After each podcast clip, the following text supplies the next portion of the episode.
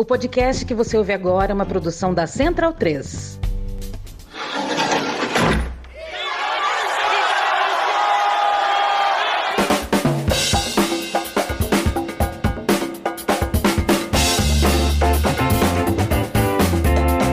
Começa agora Guilhotina, o podcast do Le Monde Diplomatique Brasil.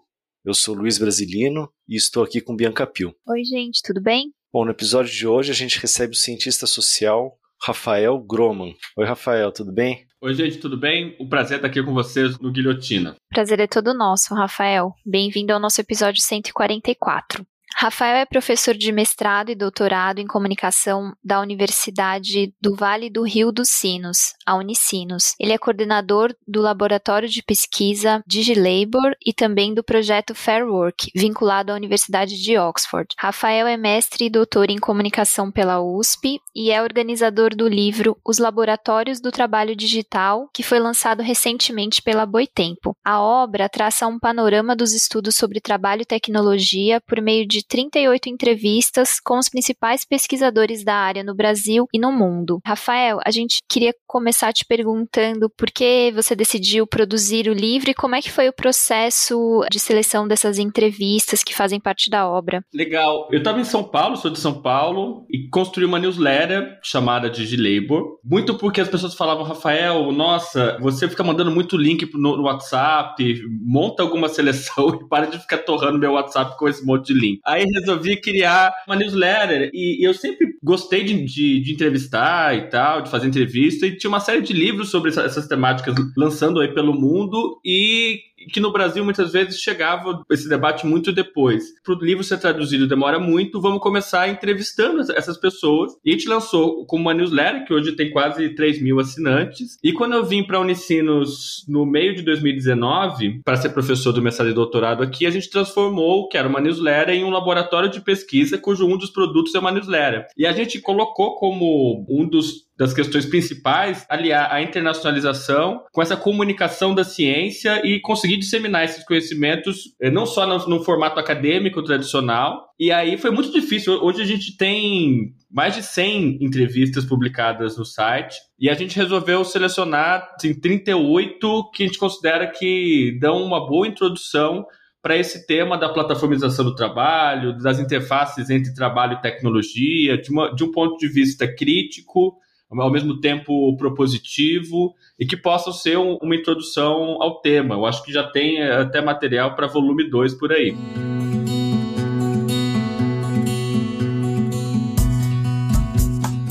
Vamos interromper a nossa conversa só um pouquinho para contar para vocês uma novidade. O Diplo agora tem um aplicativo para leitura da edição impressa. Se você é assinante, basta acessar do navegador do seu celular ou tablet o endereço app.diplomatic.org.br. Eu vou repetir app.diplomatic.org.br e salvar o endereço na sua tela inicial.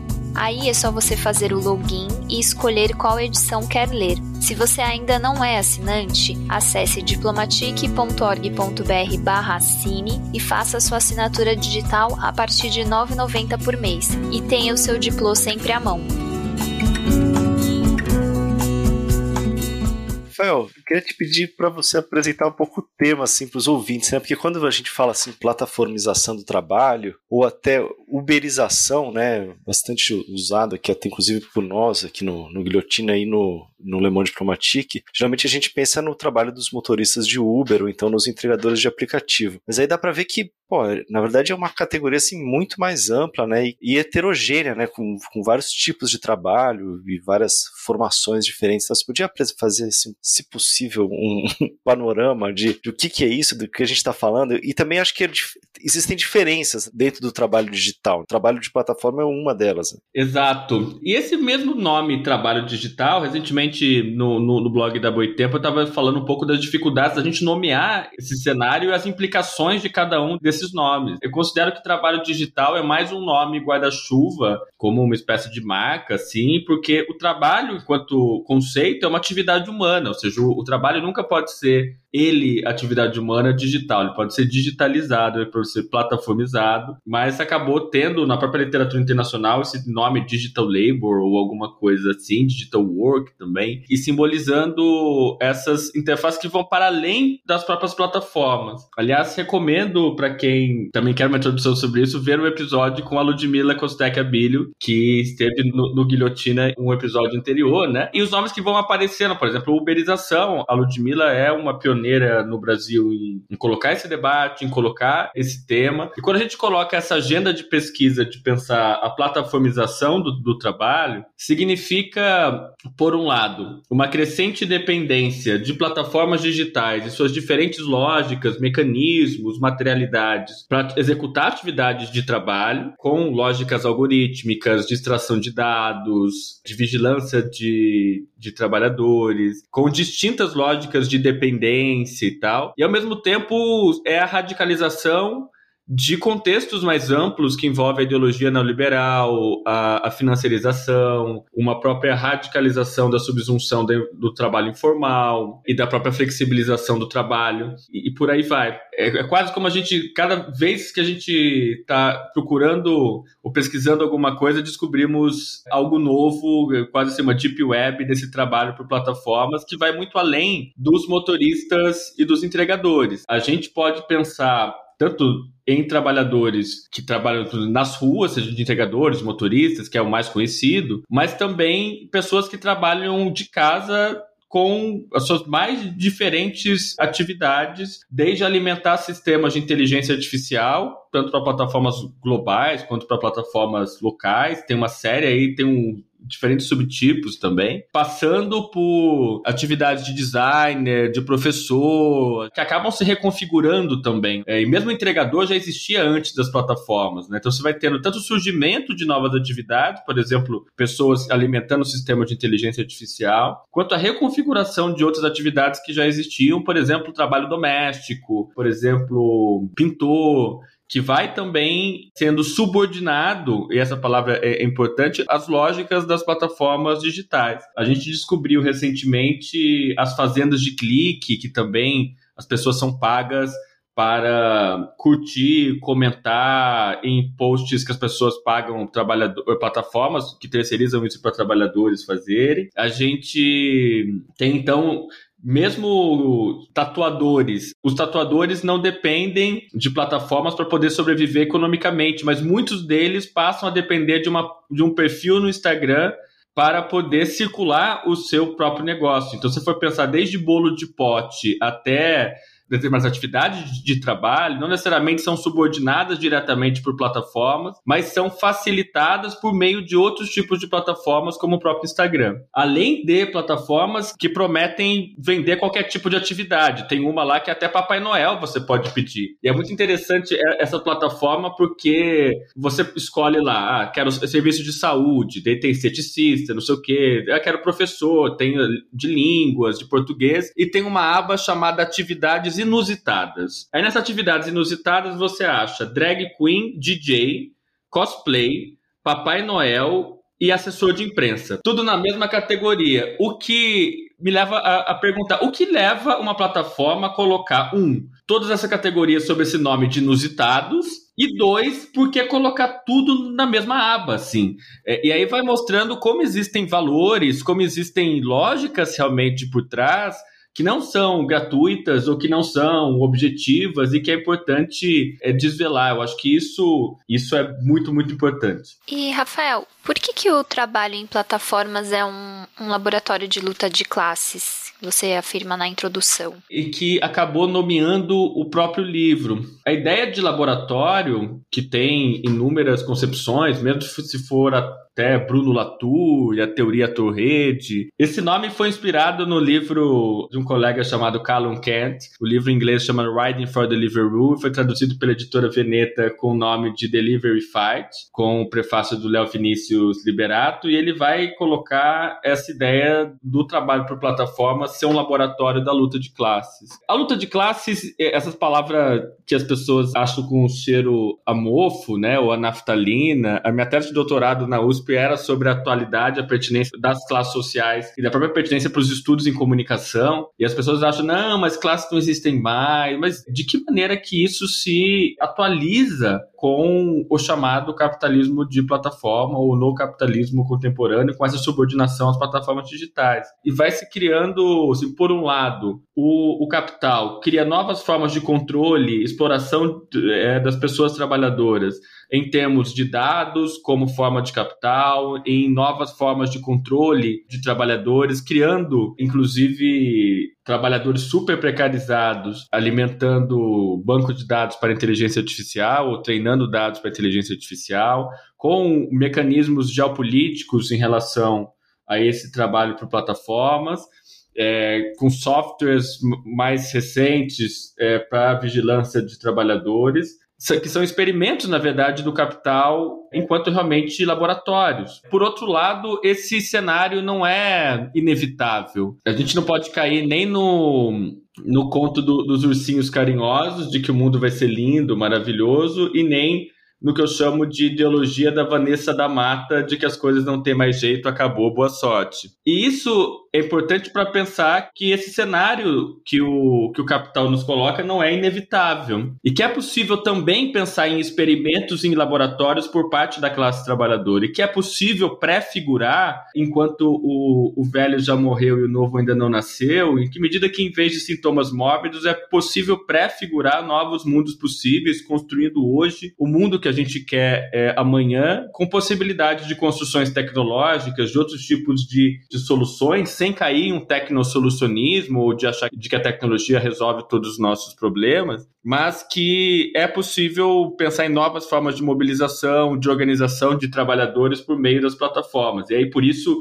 acaba sendo uma renovação da própria luta de classes. É um pouco esse o, o que a gente quer dizer com essa, essa imagem de um laboratório. Mais para frente, a gente vai falar sobre essas novas possibilidades e, enfim, organização da classe trabalhadora. Mas antes, queria te perguntar sobre o desenho das plataformas. As plataformas, elas são desenhadas para desarticular os trabalhadores e, e, como é que isso funciona? Eu sei que, enfim, tem infinitas plataformas com diferentes algoritmos atuando, mas de alguma maneira existe, enfim, esse direcionamento? Claro, nas próprias materialidades das plataformas, como eu, eu mesmo coloquei antes é, na escolha do que é uma atividade inusitada ou não é. Então você já tem no próprio design das plataformas o que dá para fazer e o que não dá. Em uma plataforma de entrega, o entregador só consegue conversar por meio da plataforma com o cliente, não com outro trabalhador. No exemplo da Amazon Mechanical Turk, que é uma plataforma mais conhecida, cujo slogan é inteligência artificial artificial, que são trabalhadores do mundo todo alimentando esses sistemas,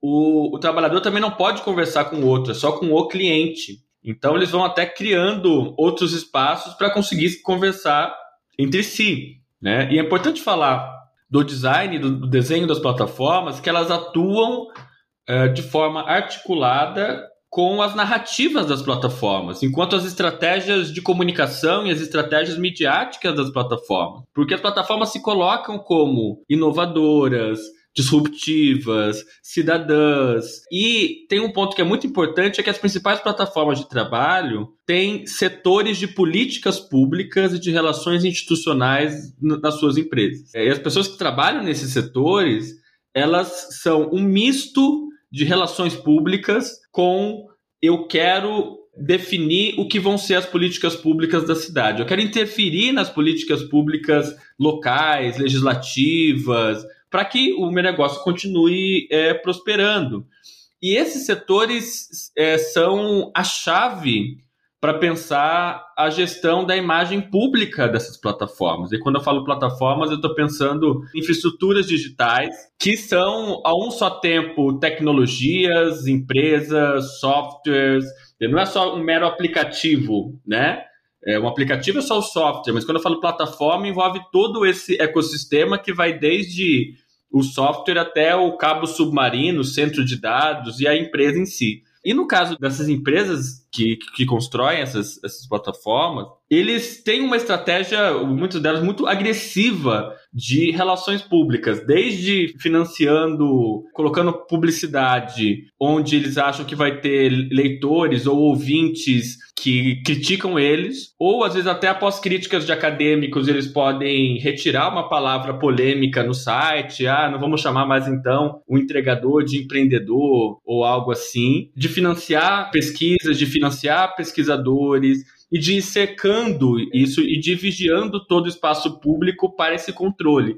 Um exemplo muito interessante é que uma das principais plataformas no Brasil no dia da greve dos entregadores ano passado, eles colocaram um post no Instagram dizendo assim: bloqueio injusto não, trabalhador, estamos do seu lado. Isso é muito interessante para pensar o papel da, da, comunicação dessas plataformas, porque essa greve estava tá sendo, sendo feita contra essas plataformas e contra bloqueio injusto. E o modo de escamotear o próprio discurso é você colocar não, trabalhador, estamos do seu lado, queremos dialogar com você. Elas entendem muito desse jogo, que é o, o, o jogo da narrativa, o jogo da comunicação, de mostrar-se sempre a favor de trabalho decente, ser contra a discriminação. E isso faz parte dessas, desse setor de relações públicas, políticas públicas dessas plataformas. Uma outra faceta assim, que aparece bastante aí dessa estratégia né, de comunicação das empresas é a ideologia do empreendedorismo, né? A questão, é, você até mencionou isso de delas terem parado de chamar o trabalhador, os entregadores de empreendedores, mas isso é uma questão muito forte no discurso, na narrativa dessas empresas. Eu queria te perguntar isso, qual que é a importância dessa ideologia, dessa racionalidade do empreendedorismo e também como é que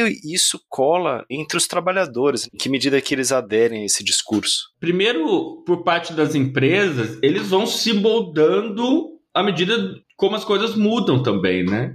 Então, no início, colocavam mais fortes, ou você pode ser seu próprio chefe e tal. Nas fazendas de clique tem algo que é muito interessante, que os trabalhadores ganham 0,006 centavos por tarefa. E a própria plataforma diz assim: a gente sabe que o dinheiro é pouco, mas você não, não, gasta nada fazendo cliques. E se você trabalhar durante tanto tempo, você pode ganhar uma renda extra. Isso é coisa de ganho em renda extra. E depois a gente entender essa questão do, no discurso empreendedor como algo que envolve diferentes matizes, que não é algo único, mas que vai se espraiando por diferentes tipos de lugares. Eu vou continuar com o exemplo da Fazenda de Clique para te mostrar um pouco dessas contradições. Como que as pessoas conhecem essas plataformas chamadas fazendas de clique? Elas vão atrás de canais no YouTube, ganhem renda extra. E aí, esses canais ganhem renda extra vendem até cursos do tipo ensinando a, entrar nessas plataformas, com macetes, dicas para entrar nessas plataformas, com total uma retórica coach de você consegue, ganhe renda extra, ganhe muito dinheiro mensal, semanal e não sei o quê. Ao mesmo tempo, foi a partir desses mesmos canais de YouTube que rolou a primeira greve dos trabalhadores de fazendas de clique, quando uma das plataformas diminuiu o, o valor da tarifa mínima. E a isso, uma colega das Filipinas, que está entrevistada na, no livro, chamado Sheryl Soriano, vai dizer que existe um mecanismo de solidariedades empreendedoras. E é uma contradição em si. E como diz o David Harvey, as contradições teimam em não se resolver. Elas apenas se deslocam. Ela vai falar de como isso, por exemplo, opera em grupos de WhatsApp, em grupos de Facebook, ao mesmo tempo oferecendo solidariedades do tipo, ah, eu tô com uma dúvida aqui, tô com uma dificuldade aqui, e, e há ajuda ou há possibilidades de, sei lá, um, um entregador que está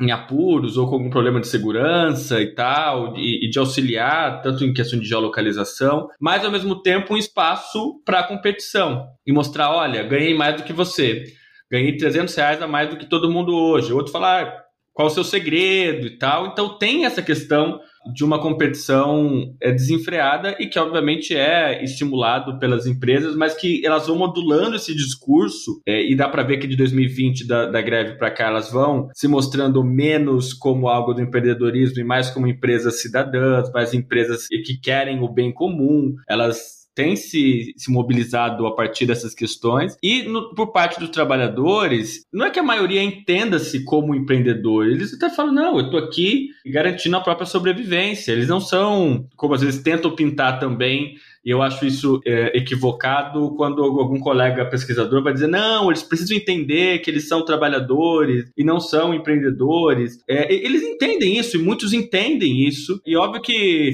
se, se eu perguntar para você, ah, você prefere trabalhar todo dia de 9 a 6 ou você prefere ser mais flexível? Muita gente vai falar: bom, prefiro ser flexível. Mas isso não faz deles donos dos próprios negócios ou das plataformas. E acho que o movimento também de contra-narrativas desde o ano passado tem ajudado nessas, nessas percepções. Mas mais trata-se de uma gestão da sobrevivência. As pessoas precisa pagar boleto, essa coisa cringe que os jovens disseram que a, que a gente fala, e que é importante. A gente lançou um game ano passado, a gente participou de um Game Jam criado pelo Sindicato dos Trabalhadores de Videogame da Inglaterra, e é, o nome do jogo chama Jornada do Empreendedor barra Trabalhador de Si Mesmo. E a gente tenta, com esse jogo, colocar um pouco desses dilemas. E é, o, o objetivo do jogo é que o, o motorista de plataforma tem que, ao mesmo tempo, pagar seus boletos e se organizar e lutar pelos seus direitos. Ou seja, não pode nem ficar endividado, ao mesmo tempo não pode ser alienado. Então, trata-se um pouco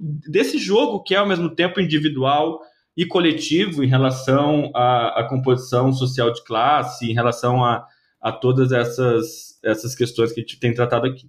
E, Rafael, como as desigualdades estruturais são reproduzidas pelos algoritmos das plataformas? Em primeiro lugar, tem estado mais em evidência todo esse debate mais forte sobre racismo algorítmico ou desigualdade de gênero em algoritmos, na própria inteligência artificial. Tem um documentário muito bom que está na Netflix sobre isso, Coded Bias. Tem um outro documentário menos conhecido, mas que é muito importante, chamado The Cleaners, que vai mostrar as pessoas que é, são responsáveis por moderar conteúdos na, nas mídias sociais. E no Brasil você tem pesquisadores como Tarcísio Silva, que tem mostrado essa reprodução do racismo por meio do, dos algoritmos. Enfim, tem uma série de pesquisadores que têm trabalhado nessas questões. No âmbito do trabalho por, por plataformas, você tem desde, na verdade, mecanismos automatizados via sistema de inteligência artificial que vão discriminar trabalhadores na hora da contratação por meio de gênero gênero, de idade, de raça.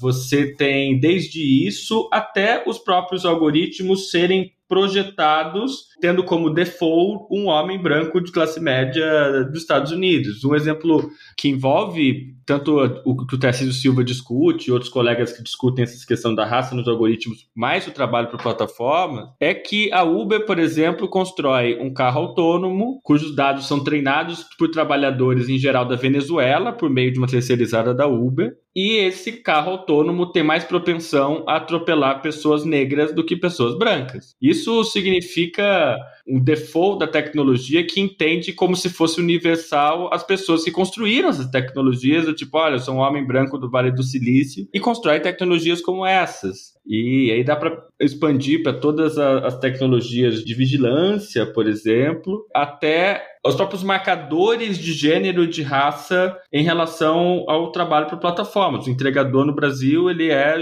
mais jovem e negro em relação ao próprio motorista. Então a gente tem marcadores de gênero no trabalho doméstico por plataformas. Nas fazendas de clique a gente tem visto muitas mulheres que perderam seus empregos e que trabalham por plataformas de, desde as suas casas. E aliás é, é importante a gente não chamar esse tipo de trabalho como trabalho fantasma ou como trabalho invisível só porque eles estão na, nas suas casas, porque na verdade esse trabalho até pode você não conhecer ou de alguma maneira a gente precisar falar mais sobre eles, como por exemplo a própria matéria do Intercept sobre os brasileiros que trabalham legendando vídeos para o TikTok em uma cadeia produtiva com Brasil, Paquistão e China. Mas a gente chamá-los muitas vezes de olha, olha lá os trabalhadores invisíveis, olha lá os trabalhadores fantasmas, a gente está reproduzindo uma lógica, às vezes até eurocêntrica, e também dizendo: olha, eu que sou trabalhador visível, estou aqui me dando o direito de visibilizar o que são esses trabalhadores, e não se trata disso. Mas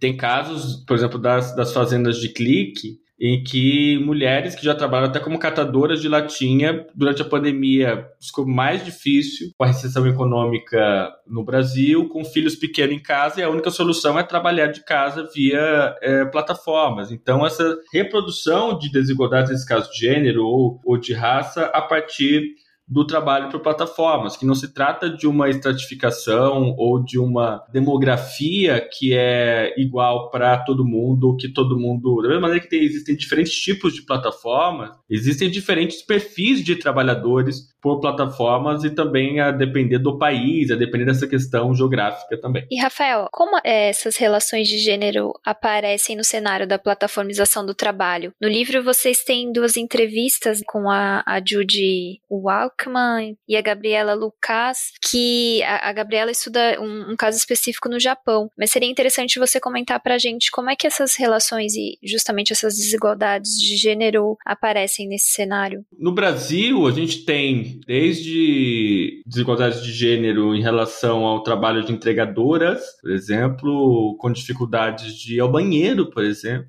O que já é difícil para os entregadores homens, que é você não ter nem lugar para comer, nem lugar para ir ao banheiro direito, para as mulheres isso se intensifica. E isso no caso de, de entregadores. No caso de trabalhadores que trabalham de casa, é um acúmulo de trabalho doméstico com trabalho por plataformas, com trabalho é, reprodutivo. E a gente esteve numa, numa pesquisa financiada pela Universidade de Cambridge que falava do trabalho de mulheres em plataformas que alimentam sistemas de inteligência inteligência artificial. E, e, a gente vê como elas são mais presentes nos grupos de WhatsApp, de Facebook e tal, e relatam mais essa essa jornada que é exaustiva e como é, muitas vezes elas se sentem invisibilizadas mesmo em termos é, do reconhecimento daquilo enquanto trabalho, do tipo, olha, é, ah, você fica aí só no, no, no computador o, o, dia todo, dificuldades até em termos infraestruturais de conexão, que é uma dificuldade que nós no Brasil enfrentamos muito em relação ao, ao trabalho por plataformas. Algumas entrevistas no livro que vão falar dessas questões de, de gênero. Você tem a, a Ludmila Bilho, né, falando das vendedoras da Natura. Aquilo que a, que a Ludmila viu em relação às vendedoras da Natura, isso se potencializa no, no trabalho por plataformas, inclusive com uma lógica ligado à revenda, até revenda de contas fake, revendas de bots nessas fazendas de clique, em geral com mulheres. Outra entrevista que tem é com a Judy Washman, que é uma socióloga do gênero e do trabalho, que é o que vai ressaltar como há de lógicas masculinas na construção de tecnologia e ela defende um, um tecnofeminismo. Tem a, a Sherry Soriano, que vai falar disso também no, no caso das Filipinas, e a Gabriela Lukács, que ela investiga as influenciadoras. E a ideia das influenciadoras no Japão em relação ao, ao trabalho que seria de fofura ou alguma coisa assim. E tem crescido muito aqui no Brasil também as pesquisas sobre o trabalho de influenciadoras. E como há um, um cruzamento da dependência do, dos criadores de conteúdo de plataformas em relação aos mecanismos das plataformas, do tipo, tenho que criar um vídeo por dia no YouTube, ou dos streamers na Twitch, ou algo assim, ou com as, as mediações de, de gênero envolvidas no fato de você ser um, uma influenciadora na Twitch, muitas vezes em um, um cenário de, de gamers muito machista e tal. Então, é, é algo que está sempre presente no livro, tem alguns exemplos disso também. Rafael, para a gente seguir no, nos exemplos né, de ocupações, você falou algumas vezes aí nas fazendas de cliques. Será que você podia explicar um pouco melhor aí para quem não conhece o que, que é essas fazendas de clique? E também acho que qual que é a diferença delas para os robôs, né? Porque tá meio popularizado aqui no Brasil, pelo menos a gente sempre ouve falar sobre os robôs, né? Que, qual que é a diferença? Antes, é, falar que a gente tem uma divisão desses trabalhadores que alimentam sistemas de inteligência artificial, porque a ideia de que, bom, a inteligência artificial é sustentada por trabalho humano, e aí você tem desde as mais clássicas, que é a Amazon Mechanical Turk, tem a Appen e a Lionbridge, que são plataformas globais em que os trabalhadores fazem coisas do tipo tirar foto para alimentar algoritmos de reconhecimento facial. Esses dias eu vi um que era tire fotos das suas fezes todas uh, as semanas para alimentar bancos de dados da área da saúde. Conte quantos grãos tem numa espiga de milho para alimentar é, metadados de imagens e por aí vai. Tem um segundo subtipo, que são os trabalhadores que moderam conteúdo nas mídias sociais ou transcrevem é, áudios. Já vi gente transcrevendo áudio para o Facebook, é, agora saiu essa matéria do TikTok, ou que ficam avaliando o que pode ou não ser deletado de plataformas, às vezes até em call centers, avaliando violência, esquartejamento, pedofilia e por aí vai. E um terceiro tipo que são essas fazendas de clique. O que são as fazendas de clique? Quando fala em robô ou em bot, isso é algo que é automatizado. O que, que acontece? Quando você usa um bot ou um robô para suas contas, as plataformas entendem que isso está querendo trapacear das lógicas delas. Então, ela tende a diminuir o chamado engajamento orgânico do Instagram, do TikTok, do YouTube. E aí surgem as plataformas de fazendas de clique. A gente tem conhecimento de que elas têm mais na Ásia e agora na América Latina, e o Brasil parece ter um cenário bem específico em relação a elas. E aí, as pessoas, que eu já vou falar alguns perfis é, gerais de quem é que compra essas plataformas, elas optam por, em vez de comprar um bot, de comprar uma plataforma que terceiriza isso para trabalhadores reais que passam o dia todo curtindo, comentando coisas no Instagram. Isso como uma estratégia para bombar Instagram, bombar contas no TikTok, no YouTube e, e por aí vai. Em geral, os, os clientes são influenciadores, ou pessoas que querem ser influenciadores, pequenos restaurantes, bares, pequenas empresas, sei lá, loja de roupa, profissionais de saúde, esteticista, personal trainer e tal. E, mas achamos até políticos, celebridades, jogadores de futebol, músicos, comprando cliques nessas plataformas. E aí o que, que acontece? Tem até umas tabelas assim, os trabalhadores são pagos para curtir, comentar, é, seguir, até para dar dislike em vídeo no YouTube, o que me leva é uma hipótese de que, em vez de um gabinete do ódio, a gente tem o um verdadeiro chão de fábrica do ódio é, a partir de trabalhadores é, super precarizados, ganhando 0,006 centavos por tarefa. E aí eles passam o dia, vem uma tarefa lá, clique e comente no perfil de não sei quem. E você vai lá e clica e comenta e faz o que, que a ação daquilo pediu a troco de 0,006 centavos por tarefa, como algo geral. E isso tem Instagram, tem TikTok, tem, tem YouTube, e as plataformas têm, de, de fazendas de clique têm sido parasitas em relação às plataformas de mídias sociais. Além disso, e aí é o que eu falo que o próprio trabalho para plataformas acaba sendo um misto do novo com o também do velho, com a histórica informalidade do trabalho no Brasil. Porque, além disso, tem todo um mercado paralelo de contas fake e de bots também. A gente até chegou a, a criar um infográfico explicando isso no nosso laboratório, e agora a gente vai produzir algumas animações explicando como é que funciona isso. E aí, assim, as pessoas, para poder sobreviver com isso, elas acabam criando várias contas fake. Até trabalhadores que já me disseram, Rafael,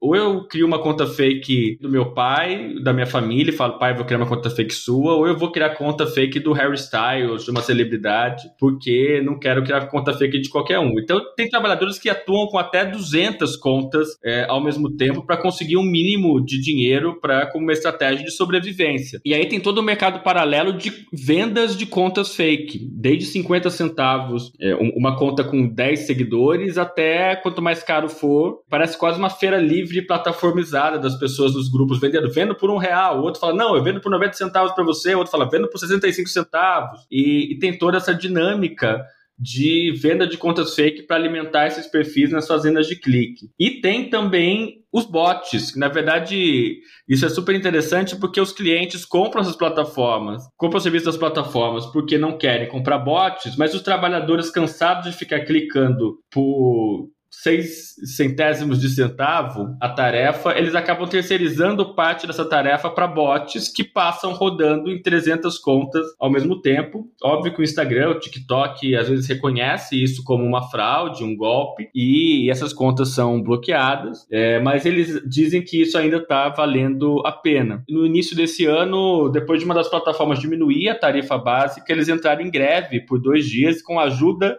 daqueles youtubers coaches e, e construir a primeira greve dos trabalhadores das fazendas de clique. É importante dizer que esse nome Fazendas de Clique não é criado por eles, veio da Ásia, das famosas click farms, principalmente na Indonésia, nas Filipinas, que também ajudam nessas redes e da indústria da desinformação. Rafael, e qual, qual é a característica desses trabalhos aí, juntando os três, né? além das fazendas de clique, os moderadores aí de redes sociais, esses outros trabalhadores da inteligência artificial, né, da Amazon Mechanical Turk. Você já falou um pouco aí do perfil, já deu para entender, né, que o perfil são pessoas que estão provavelmente né, desempregadas ou que têm uma ocupação precária, é, que estão dispostos a fazer um trabalho com uma, uma remuneração bem pequena. Mas qual que é o, o perfil? Dá para traçar um perfil social deles assim? E eu vi também que no, no livro você entrevista pesquisadores que estudam é, trabalhadores brasileiros, né, da, da Amazon Mechanical Turk. Eu queria também saber qual que é a, a diferença assim desses trabalhadores brasileiros para outros. E uma última pergunta, se permite, Rafael, é qual que é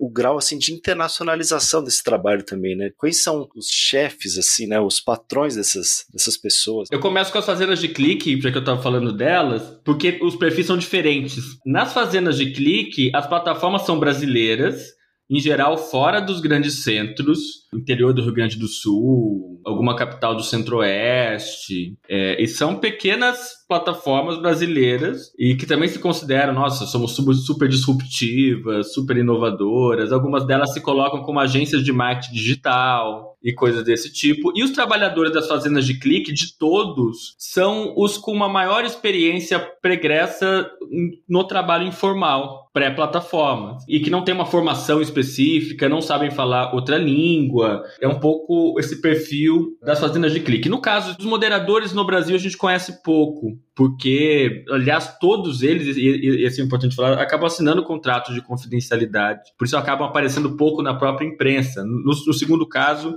a gente entrevista no livro a Sarah Roberts, que fez um livro chamado Behind the Screen, que é sobre os moderadores, e o Intercept no Brasil já tem uma matéria sobre um moderador também no Brasil, mas é difícil a gente definir no Brasil qual seria o perfil deles. Para dar um panorama de todos esses três, assim, antes de falar da Mechanical Turk, um colega brasileiro chamado Matheus Viana Braz, descobriu que só no Brasil tem cerca de 50 plataformas de todos esses tipos atuando aqui, é, o que é muita coisa. E aí, no caso das de moderação, principalmente nessas principais de inteligência artificial, em geral elas são gringas, em geral do, do, do próprio norte global, e que acabam tendo uma força de trabalho grande no sul global. Existe uma questão geopolítica muito, muito forte. A gente já tem alguns trabalhos que envolvem brasileiros nessas plataformas. Tem o que a gente entrevistou no livro, que é o Bruno Moreski, o Gabriel Pereira e o Fábio Cosma, que fez um, um perfil é, dos Turkers no Brasil. Quem trabalha na Amazon Mechanical Turk é conhecido como Turkers. Tem a tese de doutorado do Renan Khalil, na,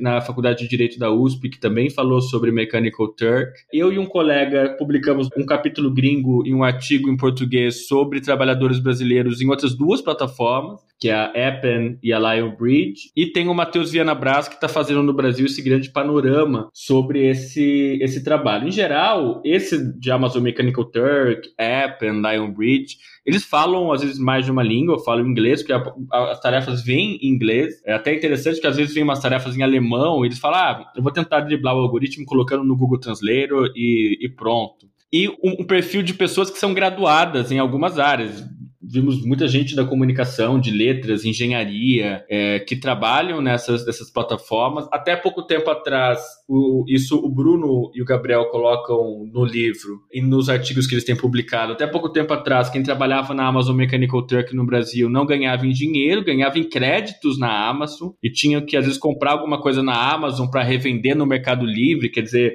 é, a mistura do histórico de, de viração mesmo no Brasil, de trabalho informal com esse trabalho por plataformas que se coloca muito como high-tech. E no, no caso da, da, minha pesquisa com William Araújo, que saiu agora há pouco, a gente fala também de como que esses trabalhadores é, se apresentam no LinkedIn, por exemplo, colocando eu treino inteligência artificial. Eu sou treinador de inteligência artificial. Então, ao mesmo tempo, até nos próprios grupos eles falam, ah, gente, o que vocês contam para sua família, com o que vocês trabalham? Um colega colocou assim, ah, eu trabalho com inteligência artificial, algo super secreto. Então tem também um imaginário em torno do que significariam esses projetos de grandes empresas de tecnologia no norte global para os quais eles trabalham como terceirizados e que se sentiriam parte de uma certa elite tecnológica, embora estejam presos aos lugares onde dormem todas as noites e, e, e que se coloquem, bom, eu estou aqui como um, um, um trabalhador no Brasil alimentando esse sistema de inteligência artificial de empresas de outros lugares. Então tem um pouco dessa contradição, mas entre todos esses, esses trabalhadores, é, quem é da Amazon Mechanical Turk, na Apple, é, em geral, tem alguma graduação, gente até com mestrado e tal, que trabalham nessas plataformas. É, Rafael, no livro tem uma entrevista com o professor Sied Mustafa Ali, que ele traz uma perspectiva da descolonização da computação. Você pode explicar para a gente o que, que isso significa? Sim, na verdade tem vindo muito forte todo um, um movimento, a gente coloca isso é, no livro, que vai falar de colonialismo de dados, que vem principalmente do Nick Coldry e do Ulisses Merrias, e, e, essa é provocação do, do Mustafa Ali, que a gente depois publicou outras entrevistas no site com o Yarden Katz, que lançou um livro chamado Branquitude Artificial, e ultimamente tem um livro da Kate Crawford chamado Atlas da Inteligência Artificial, e outras pessoas que têm trabalhado criticamente nesse tema, a Beba Brehane, pesquisadores, principalmente na África, na América Latina, que têm estudado isso, que vai colocar que a inteligência artificial ela não é nem inteligente nem artificial, porque depende de trabalho humano, depende de recursos naturais, depende de questões geológicas, e que é uma palavra valise, quase como uma marca, e que acaba sendo a síntese de algo que vem da modernidade e da colonialidade, e que está incluída na sua própria episteme a questão da branquitude. É isso é o que também o Yarden Katz vai colocar nesse livro Branquitude Artificial.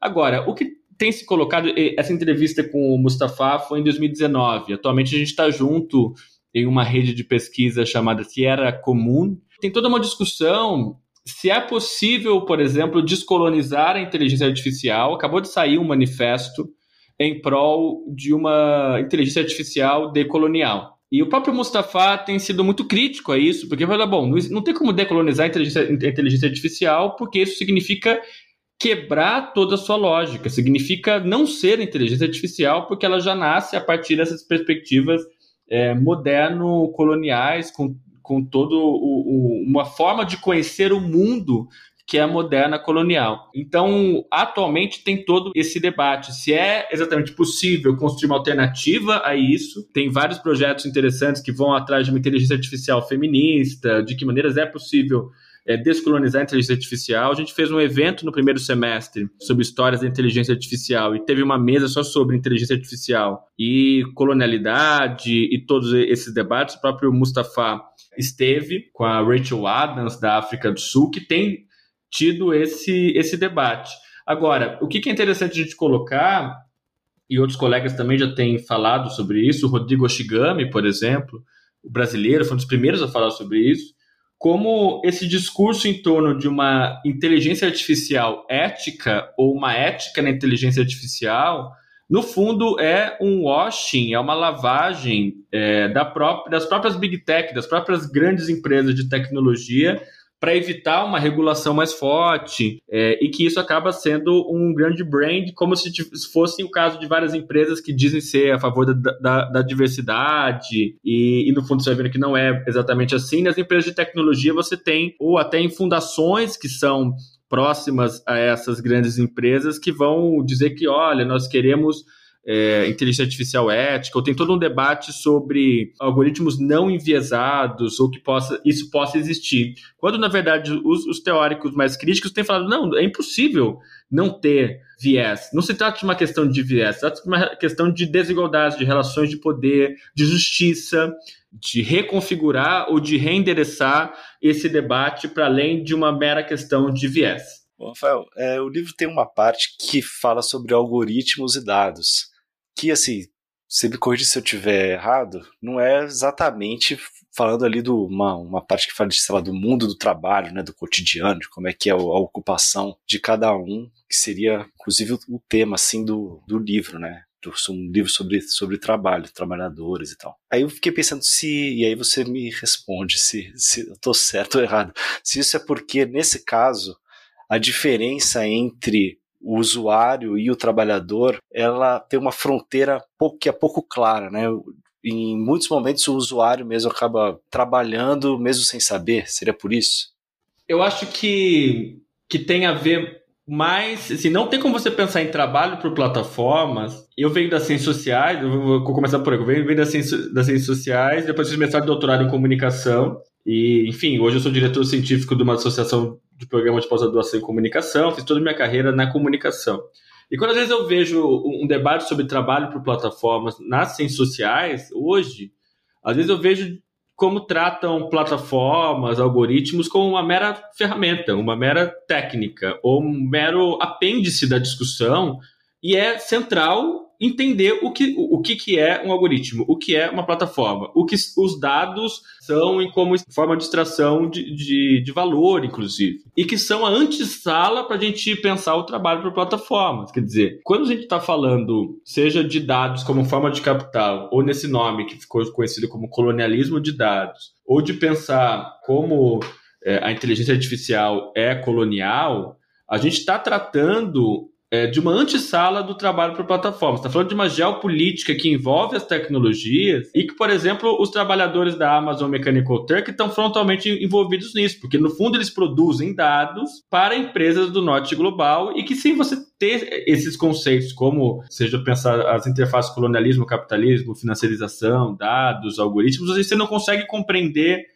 é, a história toda, ou do que a própria Fernanda Bruno vai colocar no livro dessa racionalidade algorítmica. Então, esses debates estão entrelaçados e tem a ver com uma agenda de pesquisa que não se trata somente de estudar as condições de trabalho dos, dos pesquisadores, mas de uma forma um pouco mais ampla nos estudos críticos sobre dados, algoritmos e plataformas. O capítulo 5 fala sobre outras possibilidades de resistência e organização das trabalhadoras e dos trabalhadores e também de plataformas alternativas. Rafael, você podia falar para a gente primeiro contar alguns exemplos de organização da classe trabalhadora ao redor do mundo ou mesmo de plataformas alternativas, né? Claro, isso parte do pressuposto de que as pessoas trabalhadoras não são inorganizáveis. E isso tem surgido desde sindicato de youtubers na Alemanha, é, sindicato de, de Creators Union na Inglaterra, dos influenciadores, jornalistas que,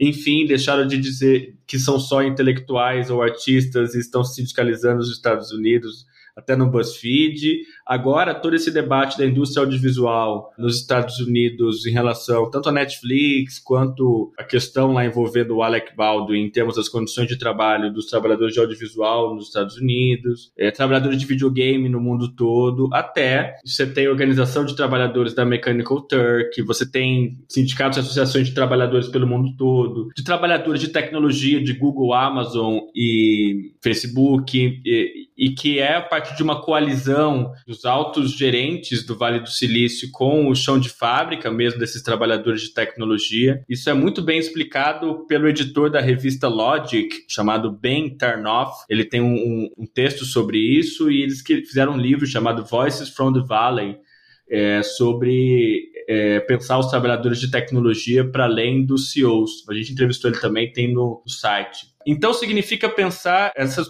novas possibilidades de organização de trabalhadores, o papel das mídias sociais nisso também, na, e da própria comunicação dos trabalhadores como uma forma de, de organização. No Brasil mesmo, a própria questão dos, dos, entregadores desde o ano passado mostra isso, para além dos mais midiáticos, que são os entregadores antifascistas, de como há desde solidariedades emergentes até a construção é, autônoma de greves em cidades como, como Jundiaí, São José dos Campos, que tem é, acontecido por aqui, que tem sido muito interessante acompanhar e também de pensar essas coalizões que são internacionais, né? Porque você tem, às vezes, é, auxílios de Brasil, México, Chile. Eu coordeno no, no, no, Brasil um projeto chamado Fair Work, que a gente avalia as principais plataformas de acordo com os princípios de trabalho decente, que é ligado à, Universidade de Oxford. A gente está presente em 20 países, então, de vez em quando, a gente tem é, atividades que envolvem a articulação de, de trabalhadores por plataformas em diferentes países. Isso é uma coisa que tem acontecido principalmente desde o início da pandemia. E no Brasil a gente teve recentemente uma ação dos streamers no,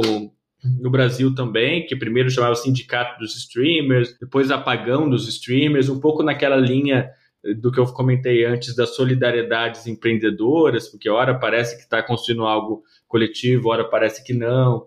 Uh, no caso dos entregadores antifascistas, a gente mostra isso num texto gringo, que é meu e a Ludmila Kostek Abílio e o Henrique Vaz, de como se você for no Twitter e na mídia na, tradicional, na época da, da, da, greve dos entregadores do ano passado, do break dos apps, você tem os entregadores antifascistas e o Galo como se fossem os líderes daquilo. A gente sabe que não foram, eles são um número pequeno, tem o seu valor, obviamente, a gente se dá super bem com ele. Mas você vai nos grupos de WhatsApp dos, dos entregadores, você vai vendo essas outras redes de articulação que são muito além dos entregadores antifascistas. Isso mostra também as, as próprias redes de organização de, de trabalhadores, é, nos mais diferentes setores, né? E que, por um lado, você tem o sindicalismo tradicional, que, que acho que precisa aprender com essas coisas novas que tem emergido, que está emergindo. Por outro lado, é também necessário aprender com o próprio passado. Tem um caso interessante que está no livro do Callum Kent. Ele fala sete vezes sobre o Brasil no, no livro dele.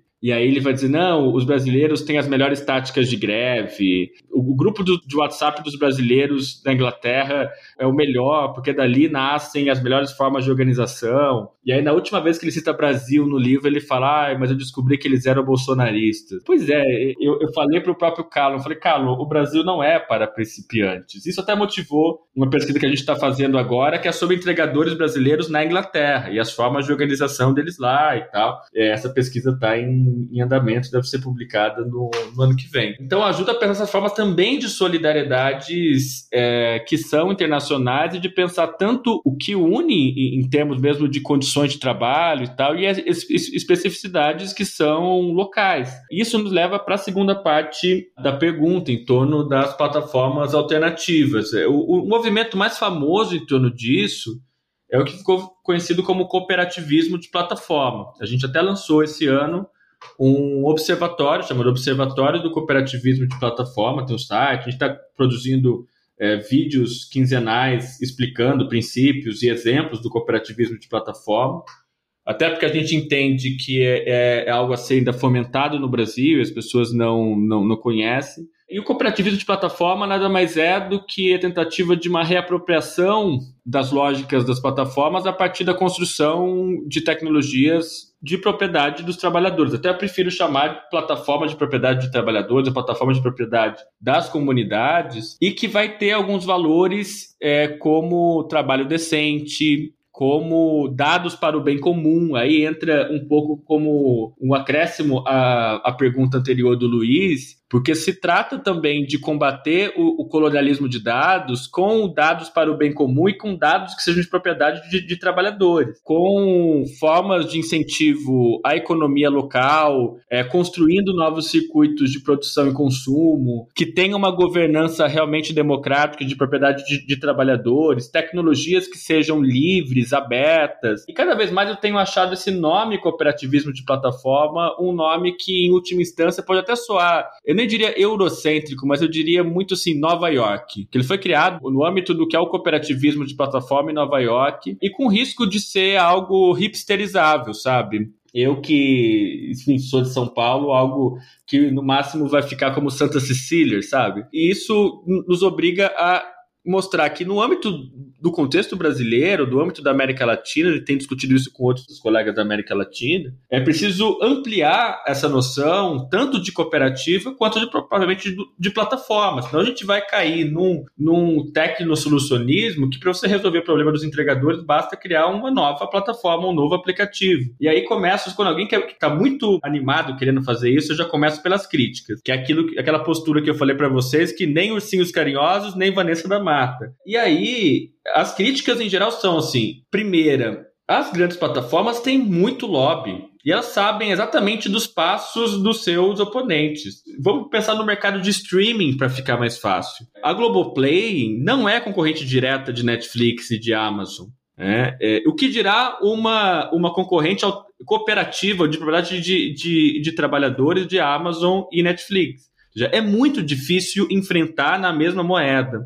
Em termos de efeito de rede. Se as, as plataformas de entrega quiserem colocar uma promoção para ferrar com os concorrentes, elas podem. E isso, as experiências em construção de, de plataformas de entregadores já têm mostrado que é difícil você entrar, vamos entregar dos grandes restaurantes ou de alguma coisa assim, mas, é, por outro lado, pegando essa ideia mesmo de laboratório, que é possível experimentar outras possibilidades. E aí dou alguns exemplos. Na Europa tem a Coop Cycle, que é a Federação de Cooperativas de Entregadores, e ela criou um software livre para plataformas de entregadores que queiram aderir. E aí o consumidor, esteja em Paris, em Berlim ou em Barcelona, ele está com o mesmo aplicativo e só, só vira para a economia ou para a cooperativa local. O que mostra que a questão de escala ela se dá mais pela intercooperação entre diferentes cooperativas e essa federação do que exatamente construir um aplicativo que vai ter em todos os lugares do mundo. Depois eu falo dos problemas da Coop Cycle também.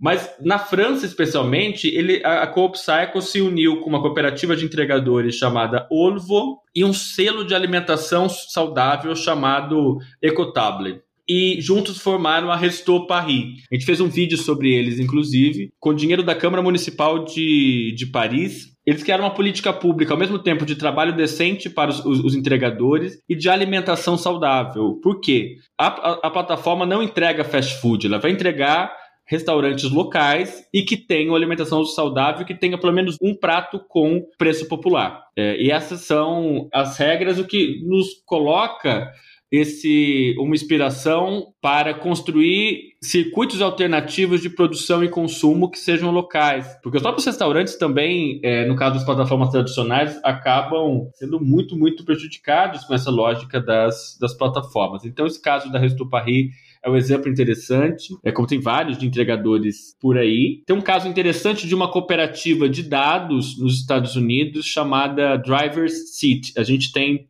também um vídeo sobre eles. E eles basicamente são motoristas que trabalham para Uber, mas a cooperativa é uma cooperativa de dados. Eles coletam dados deles mesmos de geolocalização, de como está o trânsito e tal. E eles lucram com essa cooperativa é, vendendo esses dados deles mesmos para as, as, agências locais, para prefeituras, para institutos e tal, e que acabam, os órgãos públicos passam a depender menos dos dados das Big Tech para fazer os seus planejamentos urbanos. Isso é um, uma das possibilidades de cooperativas de dados. Assim como a gente, no início de novembro, a gente fez uma live, tem um vídeo sobre eles também, que é a Means TV. TV é uma plataforma de streaming de propriedade de trabalhadores da comunicação com conteúdo anticapitalista e eles produzem e distribuem desenhos, séries, documentários e agora abriram um braço para distribuir games de cooperativas de games. Aliás, eles disseram na própria live que estão abertos a produções brasileiras e articulação com trabalhadores brasileiros da comunicação e me surpreendi com o dado de que o Brasil é o quarto país que mais assina essa plataforma. E ao mesmo tempo, não é todo mundo que conhece, sim, é pouca gente que conhece a, a Means TV. Então, depois de Estados Unidos, Canadá, Inglaterra e Brasil, os que mais consomem e mais têm assinantes essa plataforma de streaming que funciona como cooperativa. E no Brasil, a gente tem desde 2020, nesse âmbito de experiências autogestionadas, é, a gente tem já um bom tempo coletivos e cooperativas de entregadores sem ter uma plataforma, mas que ao menos eu, ou no máximo tem algumas ferramentas automatizadas de cálculo de valor que vai para o entregador.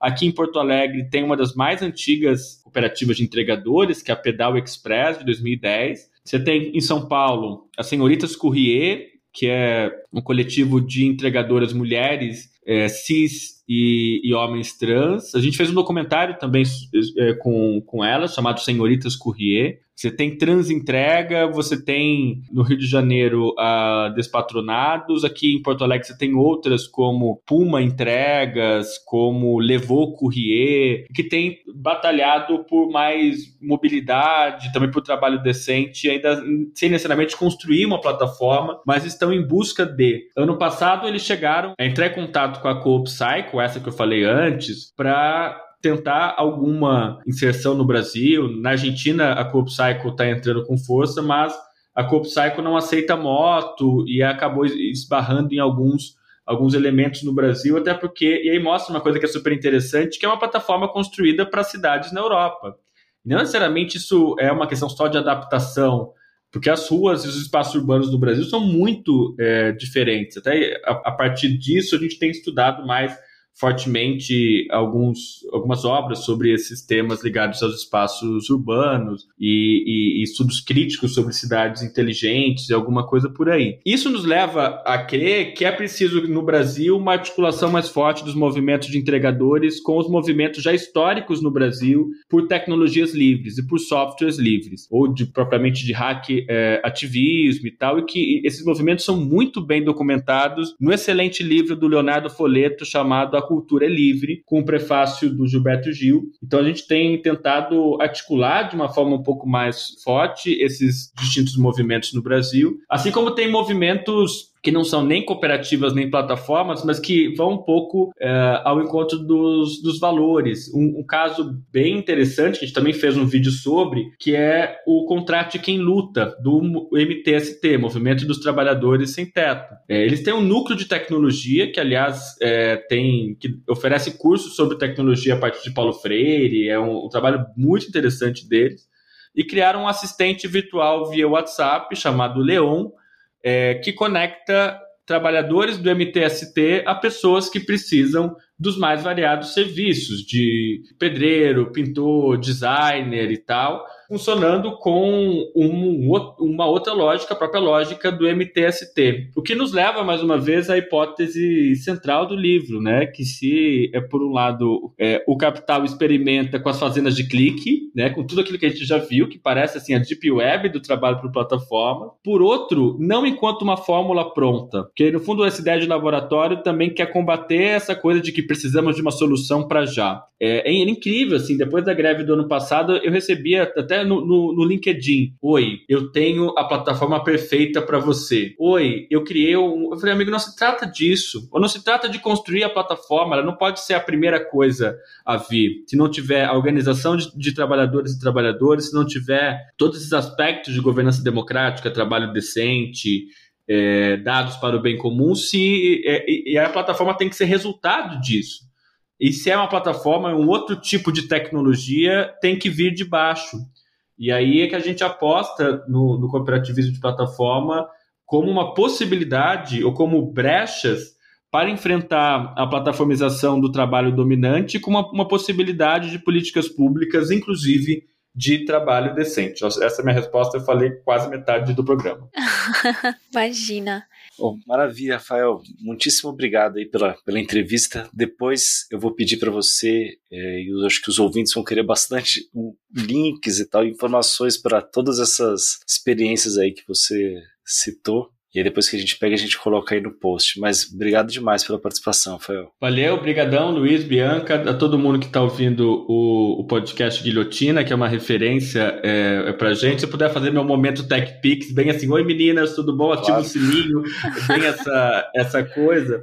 Manda é, ver convido vocês a assinarem a newsletter do, do Digilabor, que é no site digilabor.com.br, vai estar o link aí na descrição. Meninas, a gente compartilha uma newsletter que agora é quinzenal com o que tem saído tanto academicamente quanto nas novidades do dia a dia, assim, em relação a esse tema. Isso, às vezes até as pessoas falam, Rafael, me dê dicas de artigo. Assina a newsletter que o que eu descobri eu vou colocando por lá. E a conhecer o, o Observatório do Cooperativismo de Plataforma, que é é esse observatório financiado pela Fundação Rosa Luxemburgo, que lá a gente tem produzido vídeos e compartilhado também recursos sobre cooperativismo de plataforma. É um tema que a gente está é, muito, muito interessado. E quem tiver interessado em fazer mestrado ou doutorado nessas temáticas, é só é, acompanhar a gente no Digilabor e, e, na própria Unicinos nos nossos canais. Muito obrigado. Maravilha, Rafael. A gente que agradece. Acho que é isso, né, Luiz? Dá o nosso recado de sempre. Quem tiver dicas, sugestões, reclamações, etc., só escrever pra gente no guilhotina.diplomatic.org.br. É isso, né? É isso. Até semana que vem. Fechou, até semana que vem.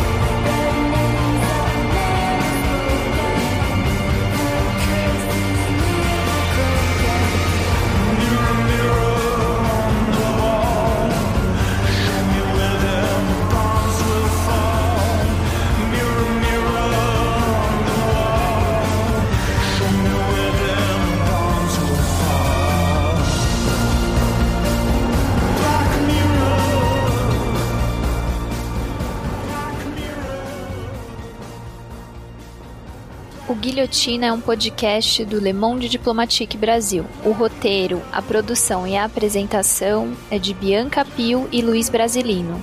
Edição de Domênica Mendes. Apoio técnico Central 3.